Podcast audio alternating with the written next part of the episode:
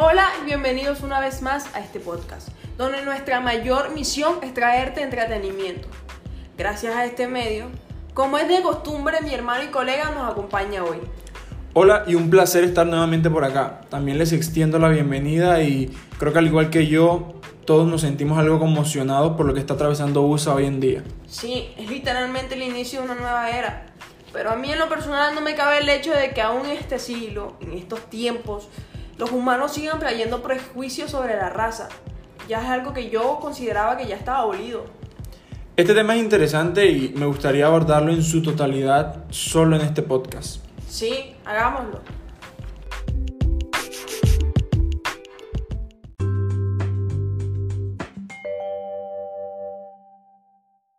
Bueno, yo encontré que el racismo, y es que todo este tema de la raza inicia en la España, que en ese momento está en pro de conquistar nuestro continente. Sí, para ellos existían tres tipos, si no me equivoco, de raza. La primera eran los blancos, seguían los indígenas y por último los negros. Sí, aunque me creería si te dijera que existió otra raza aparte de ellos. Sin duda te lo creería. Siempre he considerado que a toda nuestra historia le hace falta una parte o una pieza gigante y fundamental. Bueno, existió una que era la mezcla entre dos razas, llamado los castas. Claro, claro, ya entendí. Donde podía existir una mezcla, por ejemplo, entre un hombre indígena y una mujer negra o entre una mujer blanca y un hombre indígena. Era eso, ¿no? Esa misma, literalmente esa misma. También esta clasificación de razas era necesaria para la jerarquización o la organización territorial. Buen punto. Eso es importante, debido a que desde este punto se estructura todo lo que tiene que ver con la parte política, económica y cultural en general de esa época.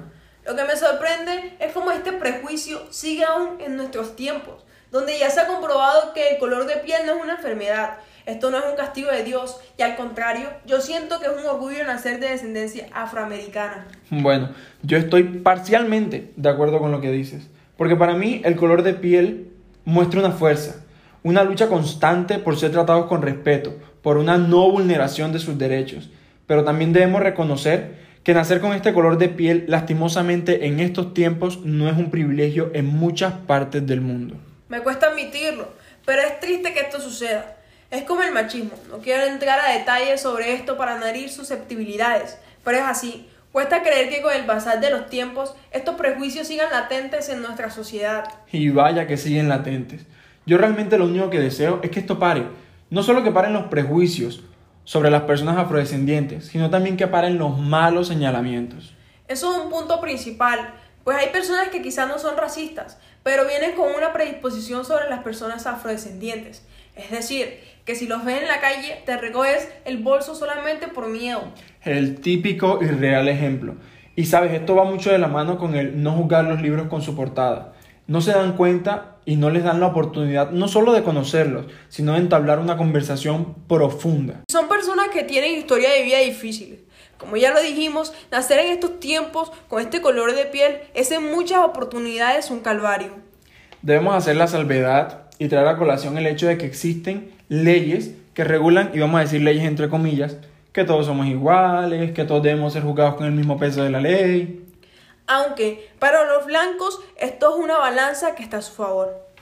Yo a donde quiero llegar con todo esto es que como jóvenes hagamos un stop. Dejemos de juzgar los libros por sus portadas. Y no solo en el hecho del color de piel, sino también en la orientación sexual, las ideas políticas, religiosas. Aprendamos que los demás son seres humanos que sienten como nosotros. Y recordar que el cambio empieza por uno mismo. Bueno, yo dando mi punto de vista, quiero que entiendan que para mí en lo personal el ser de color no es un delito. Es más, me parece que es una fuerza interior y personal de ellos. Que llamarlos negros deje de ser una etiqueta, porque para nosotros los jóvenes debemos marcar la diferencia, quitando las etiquetas y dejándolo como algo normal.